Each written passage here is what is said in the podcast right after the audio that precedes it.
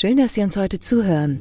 Wir haben es in dieser Folge mit einem gesellschaftlich sehr relevanten Thema zu tun, das auch mir als selbstständige Unternehmerin sehr am Herzen liegt. Es geht um Geschäftsfrauen und vor welchen Herausforderungen sie in einer noch von Männern dominierten Unternehmenswelt stehen. Espresso Pionorissimo. Das ist der Podcast der Cynthia Real Estate. Mein Name ist Jochen Prinz. Mein Name ist Ilka Grunewold. Espresso Pionorissimo.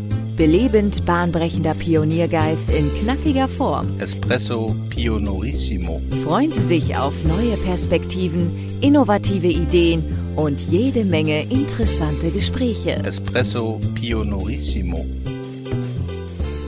Besonders die Immobilienwelt ist immer noch eine Männerwelt, was aber nicht bedeutet, dass es hier nicht auch einige herausragende weibliche Unternehmerpersönlichkeiten gibt.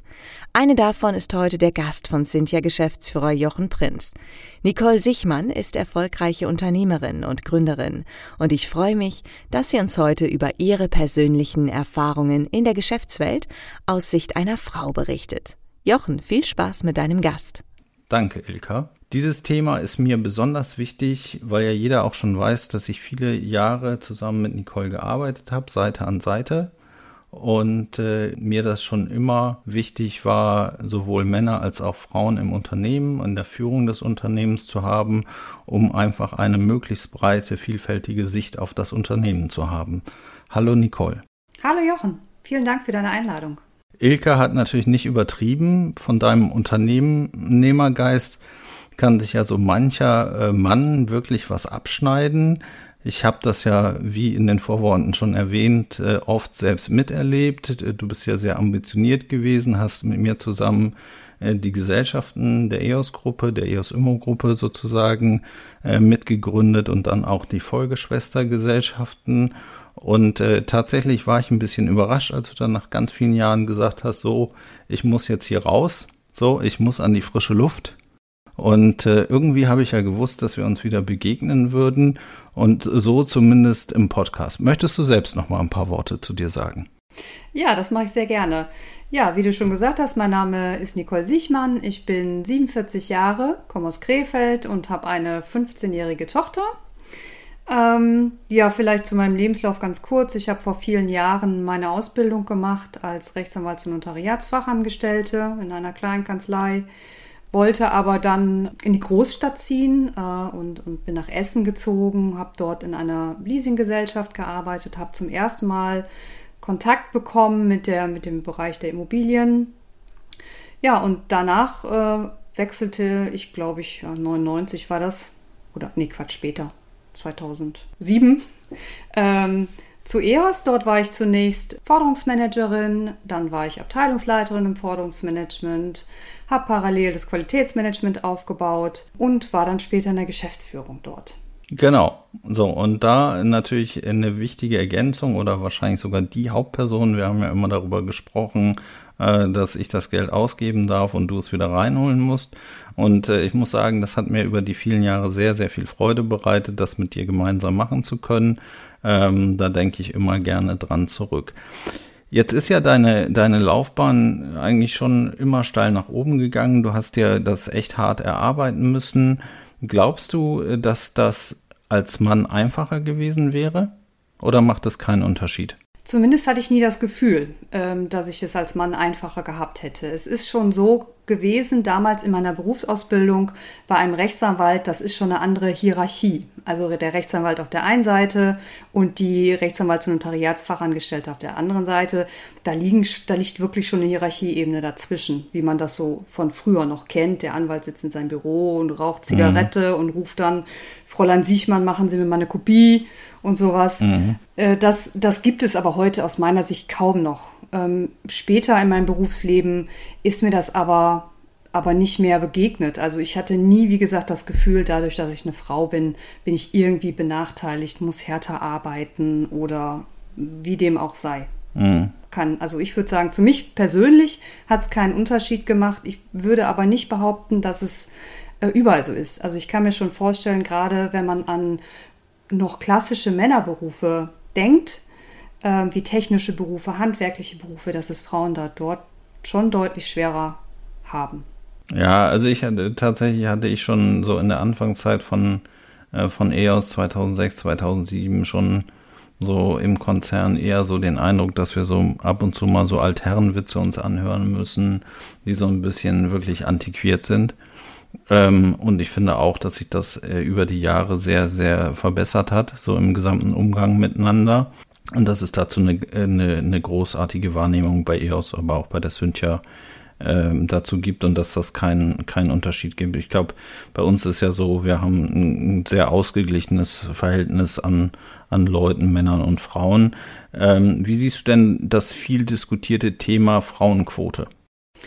Ja, tatsächlich bin ich bei dem Thema immer total hin und her gerissen. Ich bin natürlich total dafür, ähm, dass Frauen nicht benachteiligt werden, genauso wie Männer natürlich nicht benachteiligt werden dürfen und keine Behinderten ähm, oder ähnliches. Deswegen bin ich da immer hin und her gerissen. Ich habe ähm, die Erfahrung gemacht, ähm, wer Leistung bringt, hat auch Chancen. Ähm, mhm. Und ich bin kein großer Freund von, von so zwangsweisen Frauenquoten und ich kann mir auch vorstellen, dass sich das nicht besonders gut anfühlt, wenn ich jetzt oder wenn ich jetzt auf dem Vorstandsposten säße und, und alle sagen würden, ach mhm. guck mal, die ist da wegen der Frauenquote und nicht, weil sie Leistung gebracht hat. Wie du gerade schon sagtest, ist, glaube ich, die Gesellschaft im Wandel. Es kommen immer mehr Frauen in Führungspositionen. Ähm, und ich bin auch davon überzeugt, das wird mehr und mehr werden. Aber Zwang beim Zwang, ähm, da bin ich gegen. Also finde ich sehr schwierig. Ja, ich glaube, das muss auch aus der Leidenschaft kommen. Es gibt ja auch viele Männer, die mit, mittlerweile auch in Elternzeit ja. gehen oder die dann äh, für den Nachwuchs sorgen. So, das hat sich ja auch gewandelt. Das war ja auch vor, ich würde sagen, vor zehn Jahren eigentlich kein, also moralisch gar nicht vertretbar, dass ein Mann in Elternzeit geht. Ähm, so, und ich glaube einfach, das kommt auf das eigene Selbstkonzept an, ne? was mir so wichtig ist. Ob ich äh, mich eben äh, äh als Mann oder Frau äh, mehr für, für, die, für die Entwicklung der Familie interessiere oder ob ich sage, nee, ich möchte mich selbst verwirklichen und ich möchte selbst vielleicht irgendwas gestalten im Unternehmen oder vielleicht möchte ich auch beides machen. Ich meine, du hast ja sehr erfolgreich äh, sowohl Vollzeit gearbeitet als auch eben deine kleine Tochter Felice großgezogen zu einer ganz, wie ich finde, wunderbaren Person. Ja, vielen Dank. Ähm, tatsächlich hat sich, äh, sich das genauso. Das ganze System ist viel durchlässiger geworden. Ähm, noch vor ja, 20 Jahren war es klar, dass die Frau in Elternzeit geht, zwei bis drei Jahre aus dem Beruf ausscheidet, dann wieder stundenweise arbeiten geht oder aber auch das zweite Kind bekommt oder das dritte. Das gibt es auch heute noch und das ist auch gut so, aber es muss nicht mehr so sein. Also als ich äh, vor 15 Jahren das Kind bekommen habe, habe ich keine Elternzeit genommen. Ich habe direkt nach, der, mhm. nach dem Mutterschutz ähm, wieder angefangen, voll zu arbeiten. Äh, und der Vater meiner Tochter hat dann Elternzeit genommen. Zwei Jahre, es war für uns ein wunderbares Modell. Aber ich mhm. habe mir auch oft Kritik anhören müssen. Also das Wort Rabenmutter habe ich mehrfach gehört und es hat mich wirklich getroffen damals. Heute ähm, wäre, sind, ist das nicht mehr so ungewöhnlich, dass eine Frau wieder mhm. voll arbeiten geht nach der Geburt des Kindes. Ähm, das wird nicht mehr so kritisch gesehen, ist mein, mein persönliches Gefühl. Also gar nicht so sehr im Bild äh, bei, bei der Arbeit sozusagen das Bild gespiegelt bekommen, sondern eher unter den Müttern, die sich da eben der, der, der alleinigen Kindererziehung verschrien haben, da eben den Blick zu haben, das ist nicht gut, was du machst, weil du kümmerst dich nicht zu 100 Prozent um deine Tochter, so in dem Kontext? Ja, ganz genau. Das ist eher diese, dieses gesellschaftliche Thema, ähm, so dass man da eher von anderen Frauen kritisch beäugt wird. Von anderen Männern habe ich so nicht wahrgenommen, aber mhm. sicherlich könnte ich mir vorstellen, dass es auch die ein oder andere hochgezogene Augenbraue gab. Aber wie gesagt, ich glaube, dass da ist man heute auch viel offener also auch wenn, ob, ob jetzt meinetwegen zwei, zwei Männer ein Kind adoptieren und davon einer in Elternzeit geht, das wird auch nicht mehr so kritisch beachtet wie, oder beurteilt wie noch vor 10 bis 15 Jahren. Und da hat sich in, in wenigen Jahren, finde ich, sehr viel getan, sehr viel zum Positiven. Ja, ich glaube auch einfach, man, man muss äh, nicht 100 Prozent der verfügbaren Lebenszeit in die Kindererziehung reinstecken. Man kann auch, äh, glaube ich, durchaus Vollzeit arbeiten und trotzdem sein Kind sehr, sehr ernst nehmen und mit ihm sehr wichtige Zeit verbringen und sehr gute Zeit verbringen. Ne? Also manchmal ist ja auch weniger Zeit, die viel intensiver verbracht ist, viel mehr wert als viel Zeit, die nur so ein bisschen verbracht wird. Ja, absolut. Es geht viel mehr um die Qualität der Zeit. Natürlich ist es auch wichtig, ähm, da hatte ich auch persönlich Phasen, da ist man vom Termin nach Hause gehetzt, man musste kochen und konnte dann nicht mehr die Ruhe äh, für, für das Kind aufbringen, weil man einfach selber unter Strom stand. Und dann, dann gibt es halt wieder so Phasen, wo man ähm, das hinterfragen muss, mache ich das so richtig? Was kann ich ähm, für mich selber tun, äh, um das Familiengefüge wieder zu verbessern?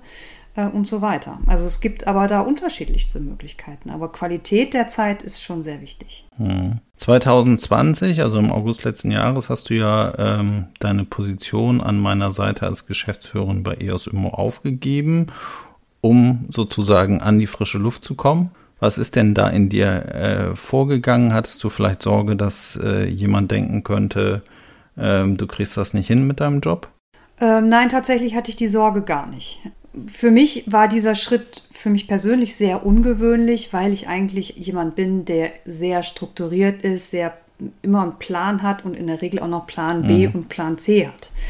Äh, aber jetzt zu sagen, äh, ich höre auf, ich mache, ich nehme eine Auszeit und ich weiß auch noch gar nicht, was danach passiert, ich lasse das mal so auf mich zukommen, war für mich was ganz Neues. Das habe ich so noch nie gemacht und äh, habe mich dabei tatsächlich eher stark gefühlt, diese Entscheidung zu treffen, zu sagen, ich möchte was verändern. Ähm, auch wenn ich noch nicht genau heute weiß, wohin die Reise gehen wird, ähm, habe ich mich damit total gut gefühlt. Und ich kann mir auch vorstellen, dass man das dann ausstrahlt. Mhm. Und diese Gedanken, ob mich jemand jetzt als schwach empfindet oder nicht, da habe ich ehrlich gesagt gar nicht drüber nachgedacht. Ja, also ich habe das auch, als du mir das erzählt hast, dass du diesen Schritt gehen möchtest, war ich zwar traurig, aber ich habe es auch verstanden. So, ich habe das verstanden. Manchmal gibt es ja im Leben diesen Punkt, wo man dann sagt, ich brauche jetzt einfach mal einen anderen Impuls. Und da weißt du, dass der eingeschlagene Weg vielleicht nicht so der richtige ist oder nicht mehr der richtige ist oder irgendwann eben ausläuft. Ähm, und du weißt auch, dass wieder irgendwas Tolles kommen wird, aber du weißt noch nicht was und musst erstmal ein bisschen wieder zu dir finden. Insofern finde ich das sehr gut, dass du diesen Schritt gemacht hast, auch sehr mutig natürlich. Aber äh, ich glaube ja, dass jeder Gestalter ist seines Glücks und äh, deshalb äh, kann auch nur jeder das selbst in die Hand nehmen. Also deshalb Hut ab für diesen Schritt, den du da für dich gemacht hast. Ich glaube, das war sehr, sehr gut äh, für dich. Also so hast du es ja auch gesagt, ne? Und du hast es auch nicht glaube ich, nicht bereut, sozusagen. Nein, gar nicht. Also ich habe natürlich äh, mit der Corona-Zeit hätte ich natürlich noch gerne viel, viel mehr gemacht, ähm, als dann möglich war. Ich wäre sehr gerne mehr reisen gegangen. Ich habe mir sehr viele Fortbildungen vorgenommen, wo leider vieles ähm, abgesagt wurde, später aber dann digital stattfand. Ich hätte gerne noch viel, viel mehr gemacht. Ähm, aber auf der anderen Seite war es irgendwie auch gut. Gar nicht mal einfach, ich meine Tochter war im Homeoffice beispielsweise. Wir haben uns dann mittags hingesetzt und haben Gesellschaftsspiele gemacht. Das war früher einfach undenkbar. Mhm. Ich hatte auch keine Phasen, wo ich ähm, wirklich nichts gemacht hatte. Ich habe immer irgendwas gemacht. Ich habe die Wohnung reno renoviert. Ich habe ähm, handwerkliche Dinge gemacht. Ähm, mhm. Ähm, ich hatte nie Langeweile. Ich habe viel gelesen. Ich habe viel gelernt. Äh, und das war also für mich eine total schöne Zeit. Ja, ich kann mich erinnern, dass du immer sehr vielseitig interessiert warst und auch äh, wirklich eine der wenigen Frauen bist, die ich kenne, die eine Bohrmaschine bedienen können. Äh, so, ähm, da gab es natürlich schon, gibt, es ja natürlich jetzt noch massig Anekdoten, die wir natürlich hier unter Verschluss halten werden. So, aber natürlich äh, weiß ich auch äh, von, von, von der Hetze oder der Hass, die wir manchmal hatten, wenn wir eben am Flughafen waren und dann ging der Flieger nicht und wir mussten uns dann auch mal eben eindecken mit Klamotten für den nächsten Tag, weil wir natürlich nichts dabei hatten und so. Da ist das natürlich schon ganz gut, wenn man eine Auszeit hat und einfach mal sagen kann, ich mache einfach mal nur das, wozu ich jetzt gerade so Lust habe und werde nicht gesteuert und getrieben von den Themen meines Alltags. Ähm, ich kann mich aber auch erinnern, dass wir haben ja ab und zu mal ein bisschen Kontakt gehalten, dass ganz unterschiedliche Gedanken bei dir waren. Erst hast du gesagt, ja, vielleicht kaufe ich mir selber ein paar äh, Wohnungen und äh, vermiete die dann an, an sozial Benachteiligte und, und baue, stell das alles her. Dann gab es, glaube ich, auch mal Idee, irgendwie was zu schreinern oder was mit Holz zu machen, wenn ich das richtig erinnere. So, und nun, äh, da hätte ich tatsächlich gar nicht drüber nachgedacht und da hätte, äh, hätte das nicht vermutet, dass das der Weg wird. Äh, hast du dich dann mit einer Hausverwaltung selbstständig gemacht? So, ich behaupte mal, ein Großteil der Konkurrenten dürfte da männlich sein. Wie äh, empfindest du den Umgang in der Branche? Ja, ähm, tatsächlich hätte ich auch, als ich die Auszeit begonnen hatte, nicht damit gerechnet, dass ich mich mit einer Hausverwaltung selbstständig mache. Aber ich habe, wie ich ja gerade schon gesagt habe, verschiedene Fortbildungen gemacht und habe mich immer mehr für das Thema ähm, begeistern können, einfach. Aber zu deiner Frage im Umgang in der Branche, aus meiner Sicht ist der, der Umgang ähm, kollegial. Also man schätzt sich, man respektiert sich, äh, man geht, ist ein kollegiales Miteinander. Tatsächlich sehe ich das auch so in den Fortbildungen, die ich gemacht habe oder auch auf Seminaren, auf Veranstaltungen, äh, sind mehr Männer als Frauen mhm. unterwegs. Die Immobilienbranche ist immer noch männerlastig, auch wenn in der Hausverwaltung auch ähm, ja recht viele Frauen unterwegs sind, aber die selbstständigen Unternehmer sind oftmals eher männlich. Warum auch immer. Okay, und was ist das Zielbild für dich von so einer guten Hausverwaltung? Also warum ist es die Hausverwaltung geworden? Warum glaubst du, gibt es einen Bedarf, den du füllen kannst mit deiner Hausverwaltung? Finger am Puls Immobilien. Das äh, sagt ja auch schon, glaube ich, so ein bisschen was zu der, zu der Geschäftsidee oder zu der Vision, die du dahinter hast. Kannst du da noch mal was zu erzählen? Warum braucht es die Hausverwaltung von Nicole Sichmann? Ähm, weil ich die Kundenperspektive kenne, die Eigentümerperspektive. Ähm, ich habe ja lange quasi, ähm, haben wir auf den Stuhl des Eigentümers gesessen und, und haben oftmals mit externen Verwaltungen zusammengearbeitet und immer wieder sind aus der Eigentümerperspektive Dinge aufgefallen, wo man gesagt hätte, also wenn es mein Eigentum wäre, würde ich das irgendwie anders machen. Ähm, also näher an den Mietern dran sein, näher an den, den ähm, an der Immobilie selber dran sein, mit den Mietern sprechen, sich die Sorgen und Nöte anhören, all diese Dinge. Also nicht nur Mieteingänge buchen und Abrechnung schreiben, das gehört natürlich auch dazu, keine Frage. Aber äh, mir ist es wichtig, an den Menschen dran zu sein und natürlich an der Immobilie dran zu sein und dann die mhm. optimale Schnittstelle zu finden zwischen den Wünschen und Bedürfnissen des Eigentümers, die ich natürlich Rechnung tragen muss, aber auch zu sehen, was brauchen die Mieter. Sozusagen mit dem Finger am Puls zu sein. Ganz genau, das war die Idee. Sehr, sehr schön. Und ähm, welchen, welchen Rat gibst du unseren Hörern, also explizit den Hörerinnen, weil es ja mehr eine Hörerinnenfolge, äh, die motivieren soll, auf jeden Fall dran zu bleiben und auf jeden Fall sich und seine Wünsche nach vorne äh, zu tragen. Welchen, welche Tipps gibst du denen an die Hand, sich als Unternehmerin behaupten zu können? Also was, was tatsächlich, finde ich, ganz wichtig ist, ist äh, mutig sein und ähm, Selbstvertrauen haben. Daran hapert es ganz oft bei Frauen, stelle ich fest, ob jetzt als Unternehmer oder als Mitarbeiterin oder was auch immer ähm, Selbstvertrauen zu haben. Frauen können sehr, sehr viel leisten, können stark sein äh, und sie müssen ihr Licht nicht unter den Scheffel stellen. Wichtig, ähm, oder zumindest ist mir das oft so gegangen, ähm, ich hatte oftmals keine, keine Jobs, wo mir irgendjemand erklärt hat, was ich auch im Detail machen soll. Ich musste mich hinsetzen mhm. und Lösungen erarbeiten. Ja. Äh, und wollte auch oftmals nicht immer loslaufen und sagen, kannst du mir mal erklären, wie muss ich das jetzt machen, sondern sich wirklich hinsetzen und ausprobieren. Und so bin ich auch übrigens an meine Bohrmaschine rangekommen. Ich musste halt ein Bild aufhängen und hatte keinen Bock mehr, immer jemanden anzurufen. Ja. Also setzt man sich hin, guckt ein YouTube-Video, geht ja wunderbar und bohrt halt Löcher in die Wände. Ich habe auch etliche Löcher, wo Bilder drüber hängen, aber irgendwann kann man es. Also das geht dann. Ist ja keine, keine, keine, keine Raketentechnik, sage ich immer. Ähm, wichtig finde ich auch natürlich nach positiv nach vorne schauen, gilt aber auch für Männer wie für Frauen. Und ganz wichtig finde ich auch, sich fortzubilden. Also neugierig bleiben, an den neuen Techniken interessiert sein, ähm, ja, und an diesen Themen einfach dran zu bleiben, nicht stehen bleiben. Hm. Was ich glaube ich noch in dem Kontext ganz wichtig finde, ist einfach mal anzufangen. Ja, Ganz genau. Also tatsächlich zu starten und nicht nur Pläne zu machen und zu gucken und zu überlegen, wie was sein könnte und wie man es optimal machen könnte, sondern äh, die Erfahrung habe ich gemacht und das äh, wäre ein Tipp sowohl an Männer als auch an Frauen, einfach eine Idee zu haben, die gut ist und von der ich überzeugt bin und dann einfach zu starten. So, optimieren kann ich ja hinterher immer noch. So, aber erstmal gucken, wie kann ich was machen und dann daraus zu lernen, das anzupassen und den Prozess zu verbessern und schneller zu machen, also eine gewisse Agilität im Umgang zu haben. Aber äh, es äh, kann nicht was werden, wenn man nicht anfängt. Ja, absolut richtig. Und dann darf man auch keine Angst haben, Fehler zu machen, weil Fehler werden passieren, so oder so, gerade wenn man sich mit neuen Aufgaben beschäftigt. Es ist ja zwangsläufig so. Ähm, das habe ich jetzt auch in meiner Selbstständigkeit festgestellt, ähm, als, als ich mir meine IT-Technik einrichten musste. Äh, ich habe halt dann keinen netten Kollegen ähm, aus der Zentrale oder aus der IT-Technik, die ich anrufen kann und sagen kann, verdammt, mein Telefon, meine Internettelefonie funktioniert nicht. Man muss sich halt selber hinsetzen und ausprobieren und Lösungen finden.